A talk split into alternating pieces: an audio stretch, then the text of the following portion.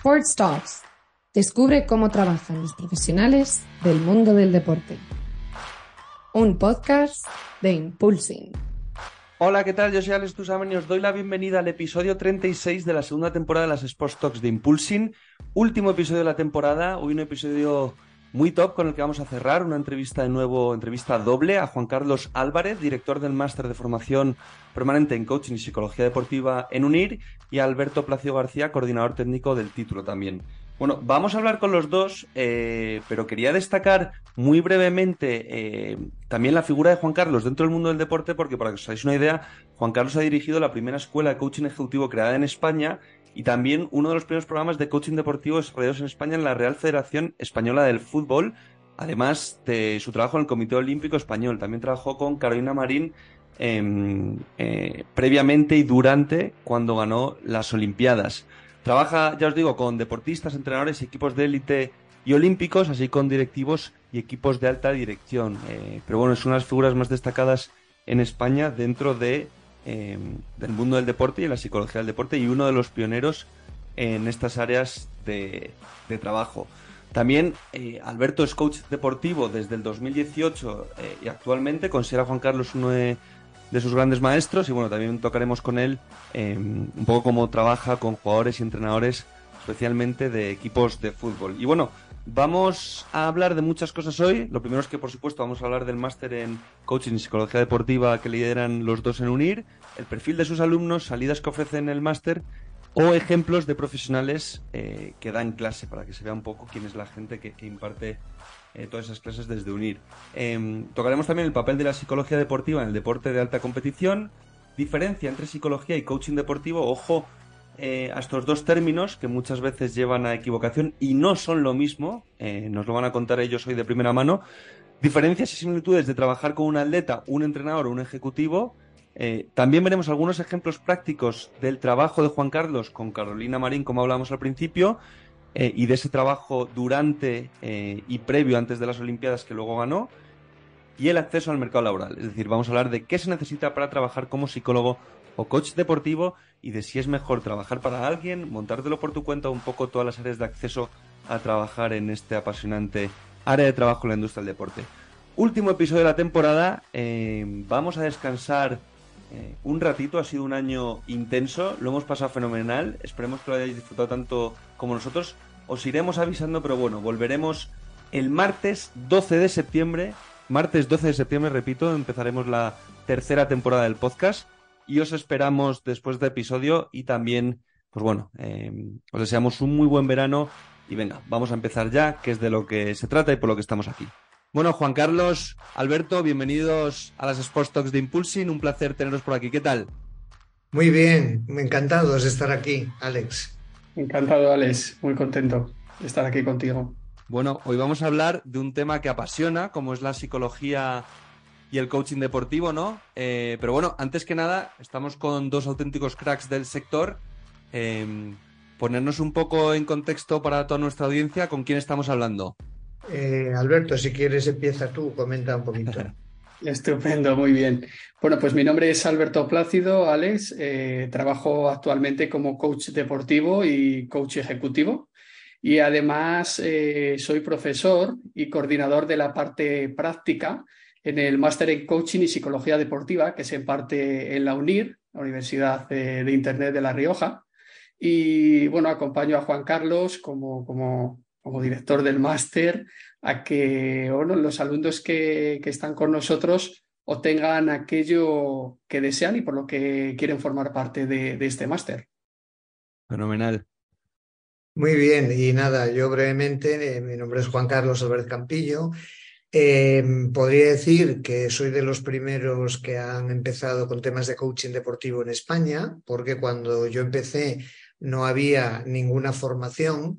De hecho, pues creamos algún programa en la Universidad Francisco de Vitoria de coaching deportivo y luego en la Federación Española de Fútbol y eh, Comité Olímpico Español, etcétera, etcétera. Entonces yo ahí tuve oportunidad de, como venía del mundo del deporte y me dedicaba a coaching ejecutivo, de diseñar y de, bueno, liderar un programa en estas instituciones donde vinieron deportistas, entrenadores, etcétera. Y bueno, yo soy psicólogo y coach, aunque trabajo más desde la óptica de eh, coaching deportivo. Y bueno, pues a lo largo de mi carrera, pues he estado trabajando y trabajo con deportistas de élite, he estado con la selección española de fútbol, con Carolina Marín preparando las Olimpiadas de Río y bueno, con muchos deportistas, tanto de élite de fútbol como de otros deportes. Yo, os conocía perfectamente porque decir que, obviamente, cuando eh, Vero, la persona que se ha puesto en contacto unir para realizar este episodio, me dijo con quién íbamos a hablar, yo ya estaba diciendo sí, por favor, porque la verdad es que, pues bueno, eh, quiero que se os contextualice para que también la gente sepa, eh, pues, con, con, quién estamos hablando, sobre todo a nivel profesional, ¿no? Con gente que sois como vosotros con muchísima experiencia y que, bueno, ahora por seguir hilando, estáis liderando el máster de coaching y psicología deportiva en UNIR, ¿no? ¿Cómo es, después de toda vuestra experiencia en el sector, eh, liderar este máster? Eh, ¿Qué retos os estáis enfrentando? ¿Cómo trabajáis con vuestros alumnos? El profesorado también es una pasada, porque al fin y al cabo, como bien explicáis, sois todos profesionales que trabajan en el sector y vais guiando, ¿no? En base también a vuestras experiencias. Eh, contad un poquito cómo, cómo estáis evolucionando todo esto en el máster. Sí, pues comento yo una parte y luego Alberto puede hablar de otra y de actividades que también lo hacemos muy personalizado. Precisamente yo decía la experiencia anterior para eh, la esencia de todos esos programas que tuve la oportunidad de, bueno, pues de diseñar y de impartir en ya muchas instituciones desde hace años, esa esencia es lo que tenemos en el máster de coaching y psicología deportiva de la UNIR, que es fruto de eh, muchos años de experiencia y de una metodología contrastada porque se ha aplicado y se sigue aplicando con muchos deportistas y equipos tanto profesionales y de élite como también de base, porque hay mucho trabajo que hacer también a nivel de cantera, de niños y de niñas. Hablamos, Juan eh, Carlos, perdona, de todos los deportes, ¿no? Sí, sí, sí, ahí tenemos, ahora luego comentamos sobre el perfil de alumnos, tenemos de todos los deportes. Siempre, bueno, el fútbol predomina un poquito más, pero tenemos personas de, bueno, de rugby, de tenis, de baloncesto, de, bueno, de todos los deportes. Luego lo comentamos un poquito más. Entonces, en este máster, precisamente es fruto de todos esos años de experiencia, eh, trabajando con deportistas, entrenadores y equipos, con lo cual es súper práctico y es tan práctico que le damos una importancia tremenda a las actividades que coordina Alberto y ellos tienen, aunque sea online 100%, que trabajar todas las semanas en grupos aplicando los conocimientos que vemos en las clases, etc. Alberto puede comentar un poco también sobre esa parte. Sí, Alex, un poco lo que diferencia quizás el máster que se imparte en coaching y psicología deportiva en la UNIR de otros máster es que eh, aquí eh, hacemos un seguimiento continuo al alumno en que aquellos temas que se exponen en las clases semanales los puedan poner en práctica y que eh, aquellas habilidades técnicas o recursos que son importantes que ellos tengan los vayan adquiriendo. Desde, desde el inicio, Alex, eh, organizamos grupos y como tenemos diferentes perfiles, lo que hacemos es que esos grupos están configurados para que haya distintos perfiles y haya varias perspectivas de trabajo y que sea más útil y enriquecedor para, para la persona. ¿Y cómo son esos perfiles? Me refiero, ¿es, es, es, ¿los separáis por deporte o por interés profesional o por dónde quieren trabajar en el futuro o cómo coordináis esos perfiles? Los perfiles, bueno, realmente eh, a mí lo que me ha un poco demostrado la experiencia ya con los años es que es muy positivo y muy enriquecedor combinarlos. Es decir, dentro de los perfiles de alumnos son muy variados, como dice Alberto, tenemos pues coaches, psicólogos, entrenadores, deportistas, eh, pues gente aficionada al deporte, eh, muchos que también a nivel de preparador físico, etcétera. Y lo que buscamos es para que haya un mayor enriquecimiento en los grupos de trabajo, que haya una combinación. Así ven distintos puntos de vista de pues una persona que ya es psicólogo, con otra que es entrenador y aplica alguna herramienta, uno con más experiencia, otro con menos. Eso creemos que enriquece bastante también. O sea, que sea una visión 360 y, y que cuanto mayor integración, mayor conocimiento un poco de todas las áreas, ¿no? Que influyen.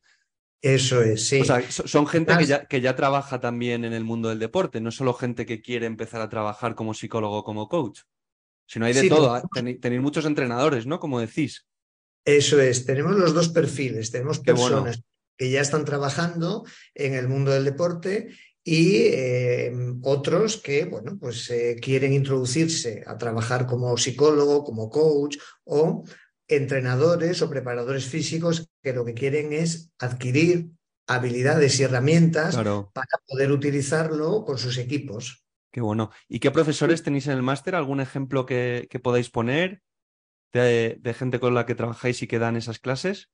Sí, bueno, algunos, bueno, Alberto, por ejemplo, que está aquí, Alberto Plácido, es profesor que da temas de programación neurolingüística aplicada al deporte y coherencia cardíaca. Luego tenemos, eh, por ejemplo, a Miguel Santaolalla, que es también profesor de la Universidad Autónoma de Psicología Deportiva y él trabaja con muchos deportistas y con entrenadores también.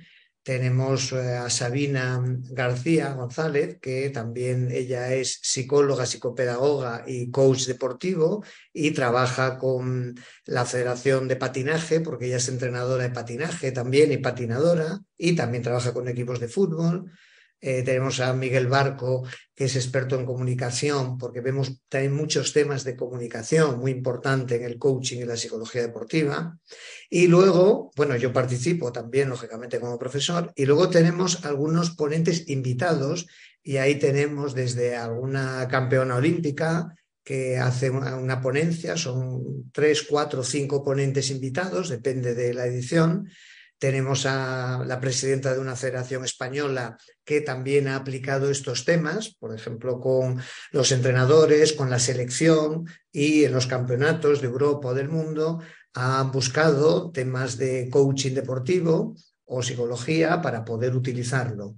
Y luego tenemos también alguna persona del Atlético de Madrid porque eh, la UNIR eh, tiene un convenio y es la universidad oficial del Atlético de Madrid y hay la posibilidad, no para todos los alumnos, porque lógicamente no las plazas son limitadas, pero de poder hacer algunas prácticas también con algún entrenador de, cantera o jugador del Atlético de Madrid y participan como ponentes algún psicólogo también del Atlético de Madrid y eh, en alguna ocasión también el director de recursos humanos.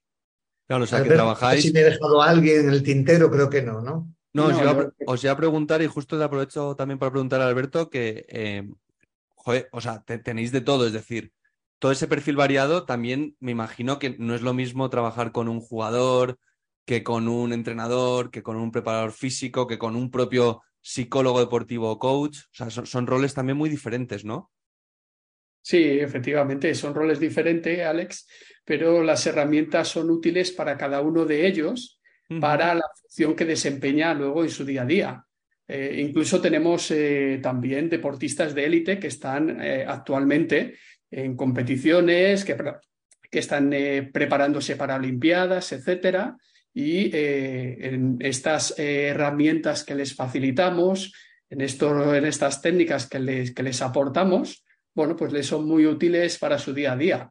Al final, bueno, ellos eh, al finalizar las ediciones nos dan también su, su feedback y nos dicen que, bueno, que están encantados, que, que, salen muy contentos, porque esa parte que hablábamos antes, Alex, de la, la parte práctica en la cual le hacemos trabajar cada semana, al final del máster eh, obtiene sus resultados. Ellos se esfuerzan durante el periodo completo del máster pero cuando lo finalizan se dan cuenta que han obtenido algo que es muy importante para ellos.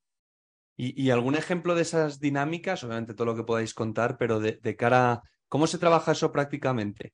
Es decir, de, forma práctica, porque, claro, estamos hablando de que tenéis eh, atletas de, alto nivel, ¿no? Pero ¿cómo es, esa, ¿cómo es esa pata de la psicología en el deporte de alto rendimiento?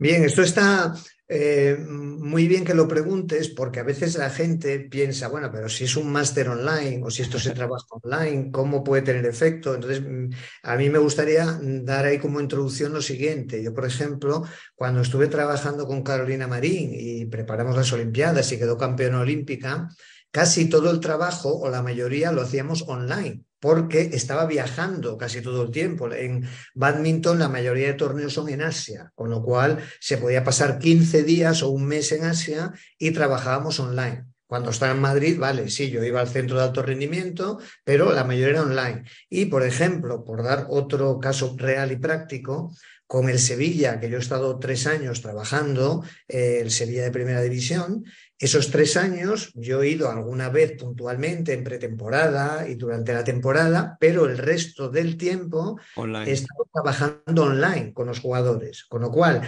como vemos que se puede trabajar online, por eso era un reto el máster de la UNIR y la gente ve que lo puede aplicar, en estas dinámicas se reúnen eh, pues, grupos de tres, de cuatro eh, personas con distintos perfiles y hacemos alguna actividad. Ahora Alberto puede señalar alguna. Por ejemplo, si tenemos una clase de temas relacionados con, eh, imagínate, em, relajación o visualización.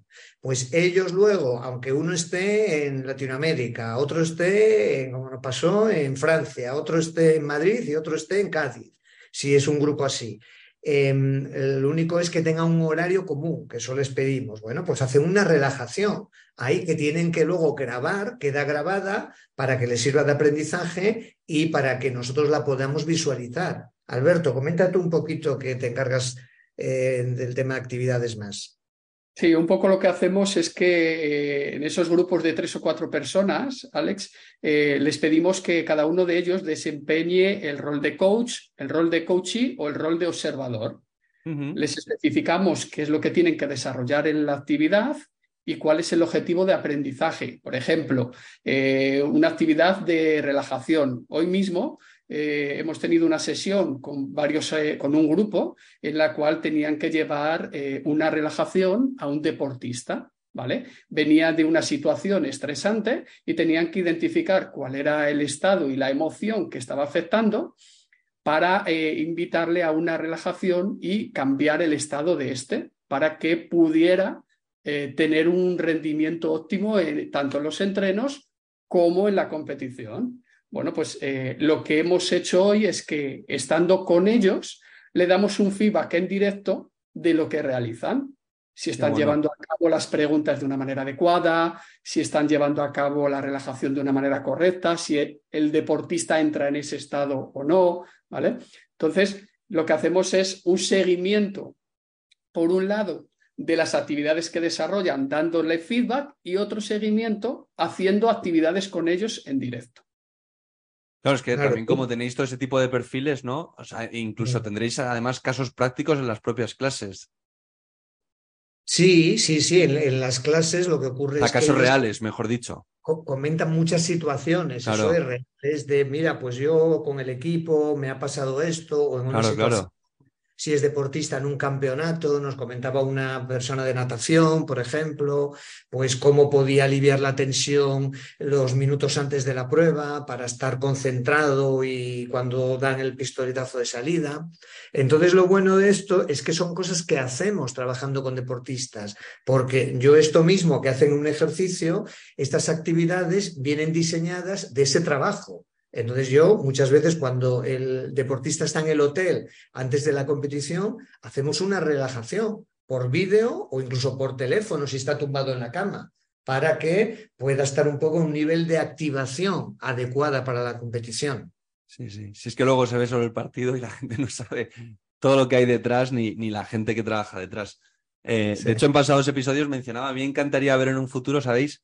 Que en, los medios tiempos o los descansos de cada competición, no solo fútbol, de tenis, de baloncesto, me encantaría que hubiese entrevistas, así como la hay ahora a los jugadores y a los entrenadores, que los psicólogos de cada equipo o de jugadores pudiesen hablar en esos descansos, porque ahí hay un trabajo, bueno, lo, veíamos este fin de semana eh, pasado cuando, cuando ganó Alcaraz, ¿no? Que ahora está todavía muy reciente, pero un poco lo primero que destacaba, ¿no? La importancia mental o, o lo que hablaba su máximo rival, Djokovic que hablaba del tema mental, ya no hablaba de que había ese jugado muy bien, es que jugar muy bien ya se sobrepone cuando juegas una final de Wimbledon, hablaba de que la diferencia entre ganar o perder era ese salto mental, ¿no? Entonces es muy interesante todo lo que comentáis. Oye, y, refiriéndome ahí, que es un tema muy interesante que siempre em, la gente yo creo que no está enterada, en mi opinión. Yo vengo, yo, yo fui deportista Eh, también competí en élite en inferiores, pero no llegué. Yo creo que ahora lo analizo con perspectiva ya más mayor y digo, joder, yo no llegué porque yo creo que mentalmente nunca estuve preparado para, yo en mi caso, para ser jugador de fútbol, ¿no? Profesional.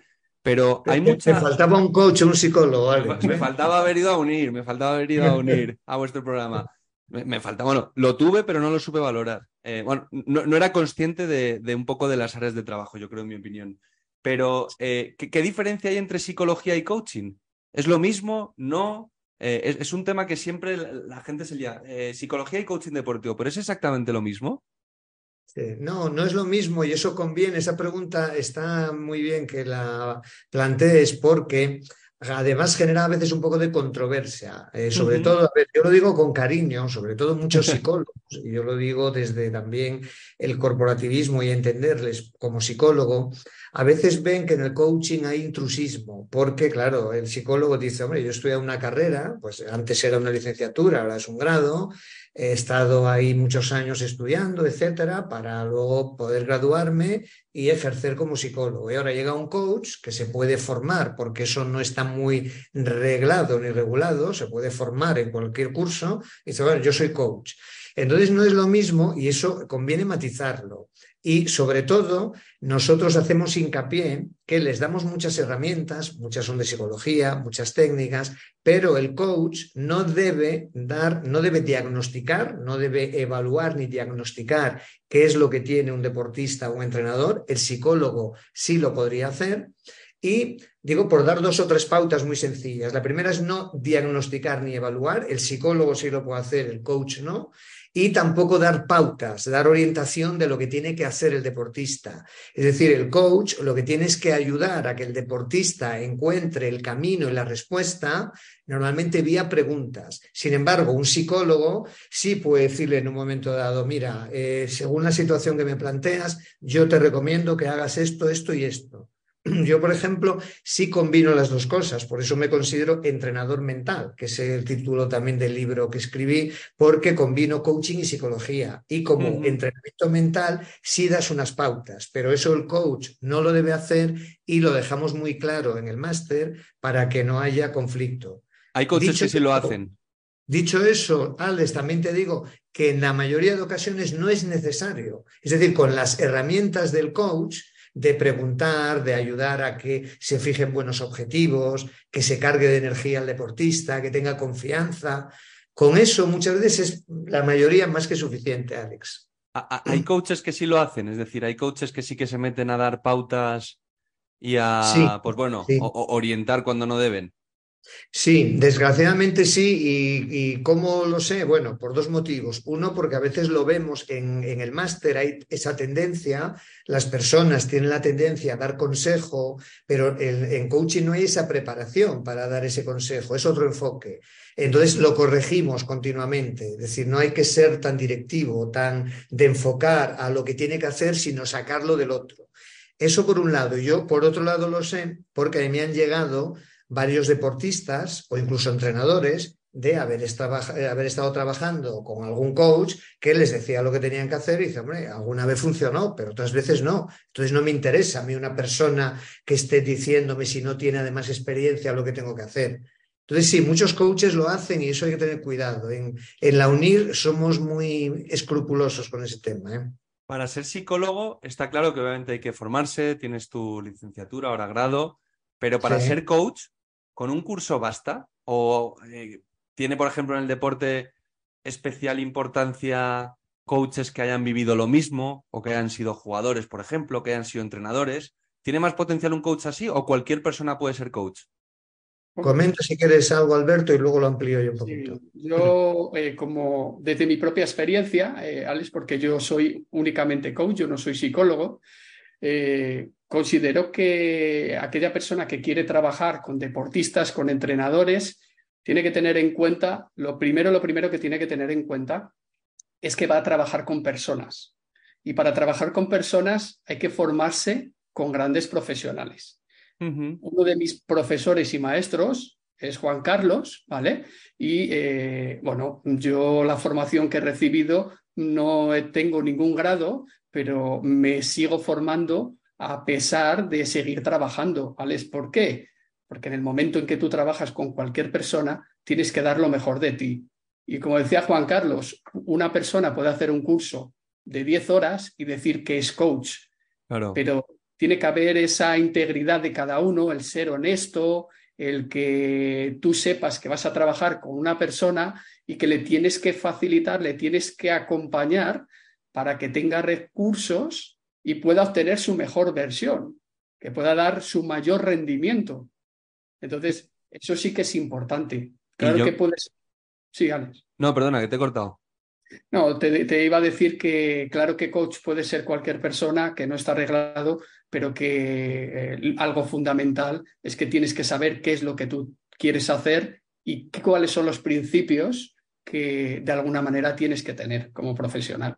No, es que en relación a eso que decías, te iba a decir que me parece muy interesante porque además, bueno, luego será, yo que he trabajado también con psicólogos deportivos cuando jugaba, em, luego al final es el propio atleta el que si está contento y ve que las cosas funcionan, sigue confiando, sea psicólogo, coach, o sea, al fin y al cabo, si tú estás a gusto, las cosas funcionan y esa persona te está transmitiendo profesionalidad eh, y, te está dando unas herramientas que encima te están ayudando a nivel resultados, vamos, es, el propio deportista el que, el que valida eso propiamente, ¿no? Y es el que te va a traer más deportistas para trabajar en el futuro, el que te va a seguir desarrollando a ti, el que tú también quieras seguir desarrollándote, pero lo que decías tú muy bien, Alberto, vamos, coincido plenamente, si tú haces un curso de 10 horas, te dan un deportista, tienes la suerte de poder empezar a trabajar con un deportista, con un entrenador o con, o con cualquier actor del sector, no que vayas a trabajar, pero luego tú no te sigues formando, eh, el servicio que das es una patata, ya se encarga el propio deportista de, vamos, meterte ahí una cruz que, que no te va a dar para poder hacer carrera de esto, ¿no? Vamos. Correcto, esa es la clave, que realmente tú estés bien formado y lo transmitas, transmitas confianza, transmitas que al deportista o entrenador que sabes lo que tienes entre manos y desde ahí, el momento que se conecta y le ayudas, pues ya no le importa si eres psicólogo o eres coach, lo que le importa es que esa persona le está ayudando para mm, sacar su máximo rendimiento. Y entonces desde ahí se empieza a abrir el círculo, como dices, porque funciona así, en el deporte es muy cerrado, además. Claro, os iba a preguntar por eso un poco eh, el acceso al mercado laboral, pero no hablando de gente juniors, hablando de, todo tipo. Es decir, para trabajar como psicólogo, como coach, eh, tú, puedes tener eh, mucha experiencia o poca, pero claro, como dices tú muy bien ahora, Juan Carlos, es un sector cerrado el mundo del deporte. También todavía aquí tenemos mucho que mejorar para que por lo menos sea todo más, más, público, ¿no? Que sea, que haya más ofertas, que se visualicen más. Pero claro, también es que estamos hablando un poco de la confianza de deportistas, entrenadores, que también eh, eh, eh, tiene que ser complejo, ¿no? Porque tú tienes que ganar credibilidad a base de empezar trabajando de la base o luego seguir, o que te den un deportista y hacerlo muy bien. Entonces es un trabajo que requiere siempre continua preparación para poder seguir trabajando ahí, ¿no? Sin ninguna duda, sí, eso, eso es clave. El estar preparándote continuamente y estar siempre practicando, es decir, eh, metido, porque si no, si te quedas un poco fuera, ya pierdes el ritmo, pierdes un poco eh, incluso la perspectiva de lo que está ocurriendo. Entonces, eh, la clave, yo diría, es que te prepares bien, que estés bien formado y que luego estés en contacto, es decir, trabajando con clubes, con, aunque sea con la cantera, para que desde ahí vean que la gente está contenta y entonces se va propagando, se va corriendo la voz. No sé, Alberto, tú cómo lo ves eso. Sí, y además eh, a, lo que dice Juan Carlos, Alex, eh, cada vez hay más deportistas que sí que están exponiendo la importancia de la preparación mental, ¿no? Y que, y que esto sí que permitirá que de alguna manera se abra el mercado. Pero para, para entrar en ese mercado es fundamental la formación.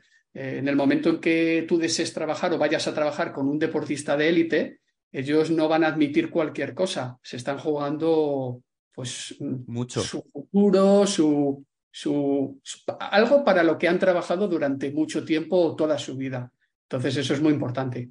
Y en vuestra experiencia, que es mucha, eh, ¿a qué retos os habéis enfrentado vosotros en vuestra eh, carrera profesional? Em, partidos, competiciones, torneos. ¿Cuál es el mayor reto que habéis tenido cada uno en, en su carrera? En vuestra carrera, mejor dicho. Bueno, a ver, hay muchos retos. A veces eh, no eres ni consciente hasta que te hacen consciente de los demás. Yo, por ejemplo, recuerdo cuando estábamos preparando las Olimpiadas con Carolina Marín, eh, recuerdo que, bueno, pues cuando en prensa salían entrevistas y publicaciones y en una ocasión me dice el periodista de un medio muy conocido, de los de mayor difusión, dice, bueno, tú eres consciente que si no gana las Olimpiadas, en parte van a decir que es por tu responsabilidad, porque la preparación mental no ha sido buena. Yo, la verdad, no me lo había planteado así, porque ni si gana es por mi responsabilidad, obviamente, sino es por un trabajo de ella y de su entrenador y equipo, ahí te puede tocar una pequeña cuota, pero si pierde tampoco. Entonces, bueno, ahí también te van metiendo presión realmente, ¿no? Diciendo que si la preparación mental es fundamental, que en el caso de este deportista de Carolina es algo que la caracteriza, que tal. Y bueno, a veces llegas a pensar, dices, bueno, lo, estaremos haciendo todo lo bien que hay que hacerlo para que eso no falle. Y bueno, pues eh, ella lo trabajó a tope y de hecho, el día antes de la final, esto lo puedo decir porque salió en la prensa también, el día antes de la final de las Olimpiadas, eh, cuando tuvimos una sesión, algo que trabajamos era, ella no había perdido ningún set en las Olimpiadas hasta la final. Y algo que trabajamos era cómo sería ir por debajo, cómo podía afectar eso al plan de partido y a la entereza mental y psicológica. Y ocurrió que empezó perdiendo el primer set, que hay, hay tres sets, y pierdes el primero ya estás a uno de quedarte fuera. Y entonces, en vez de ya descentrarte, eh, tener ansiedad y estrés de que ya tienes que acelerarte, ahí había un plan establecido y un plan de partido y el ejecutarlo, ir punto a punto, es lo que permitió estar concentrada en el partido y poder ganar. Pero bueno, qué yo Qué pasada, ¿eh? Qué pasada, ¿eh? Sí, sí, eso es un, ejemplo, por ejemplo, que es muy, muy, muy evidente, muy claro, ¿no? y luego, bueno, a nivel de futbolistas, bueno, podría dar nombres, pero no hace falta, pues algunas finales a nivel de Campeonato de Europa. Eh, bueno, yo tuve la suerte en el último mundial de los cuatro equipos semifinalistas de haber estado trabajando con jugadores de tres equipos, es decir, de Marruecos, de, Francia y de Argentina. Entonces, bueno, eso también es un privilegio eh, poder trabajar con gente de ese nivel. Pero no siempre tienen que ser de élite. Eh, con chicos también jóvenes, por ejemplo, que yo trabajo, y ahora le doy paso a Alberto a que comente, con chicos jóvenes, a veces que tienen un torneo, por ejemplo, que tenía como un tenista ahora joven, no consolidado, pero que dentro de su nivel es de los más destacados, tenía un torneo importante ahora y tenía una presión brutal, como tiene un deportista de élite. Es decir, que esos son retos para mí a veces con los chicos jóvenes, también son retos igual de importantes porque yo eh, les respeto y lo hago con todo el cariño, como si fuera un deportista de élite. Alberto, no sé lo que quieres comentar tú. Sí, bueno, yo decirte, Alex, que eh, con las diferentes disciplinas deportivas con las que trabajo, recuerdo específicamente eh, el trabajo con dos jugadores de fútbol uno de ellos que en una de las sesiones me dice que no tiene claro si quiere seguir siendo jugador de fútbol profesional o qué. ¿Por qué? Por lo que comenta Juan Carlos, hay muchos momentos de presión, hay situaciones que no están canalizando, no gestionan. Y bueno, eh, la verdad es que escuchar eso a un jugador de fútbol profesional, pues es chocante.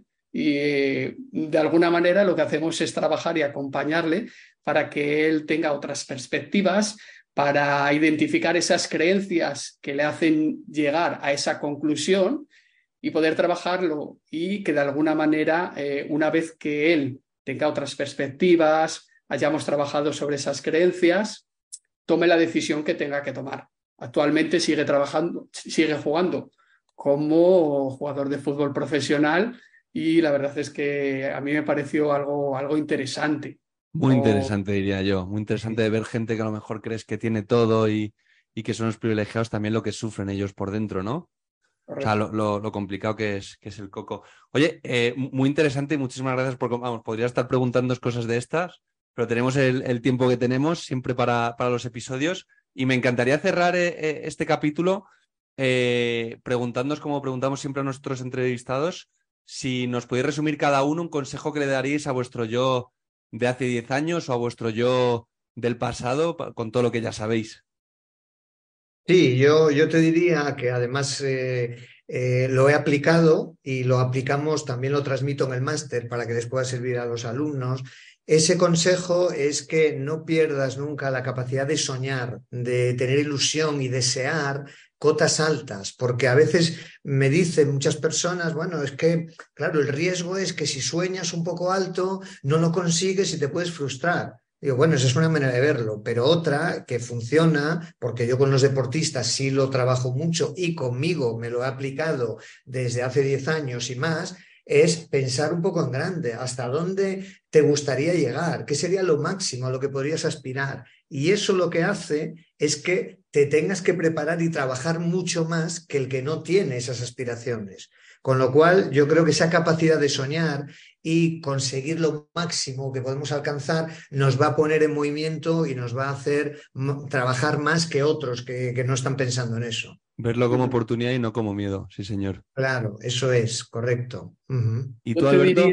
sí, yo te diría, Alex, y algo que aprendí de Juan Carlos y que también se habla en el máster, es el, ya que me preguntas qué le diría a mi yo de hace 10 años, pues te diría que sería el pasar de el yo durmiente, ¿no? esa persona que aún no es consciente, al, yo realizado. Juan Carlos es algo que a mí me enseñó, es algo que de alguna manera va en línea con lo que está diciendo, tener esa visión para que cada día eh, tengas claro cuál es el camino que puedes seguir para obtener lo que tú deseas. Entonces yo, yo, recalcaría ese, ese aspecto, ese punto. Ser protagonista. Claro, me gustaría, Ale, solo una cosita sobre esto, efectivamente. Es que yo lo, decimos cuando tú vas en automático, te levantas todos los días, vas a entrenar, a hacer lo mismo, no, no piensas en qué, qué grande puede ser. Y cómo sería llegar a lo máximo, sentirte realizado en lo que haces, sea un chico joven, sea un profesional de élite o sea un entrenador. Y eso te conecta de otra manera con el deporte también. Sí, creerte y ser consciente de que tú también puedes hacer las cosas. A mí eso me parece fundamental. Los otros tres yoes, Alex, de los cinco que hay, ya los comentamos en el máster. bueno, tenemos, a mí me encantaría, bueno, eh, ya después de grabar este episodio, que va a ser el último de esta temporada, eh, por supuesto, coordinar en cada temporada, me encantaría eh, que os pasarais porque creo que es muy interesante y que, bueno, conversaciones como estas yo creo que son de, muchísimo interés. Os doy las gracias enormemente por haber participado, por cerrar temporada con nosotros y, nada, un abrazo muy fuerte tanto a Alberto como a Juan Carlos y muchísimas gracias por estar hoy aquí con nosotros. Eh, muchas gracias a ti y a todos los que lo vean y lo escuchen. Un fuerte abrazo. Y un saludo para todos. Gracias.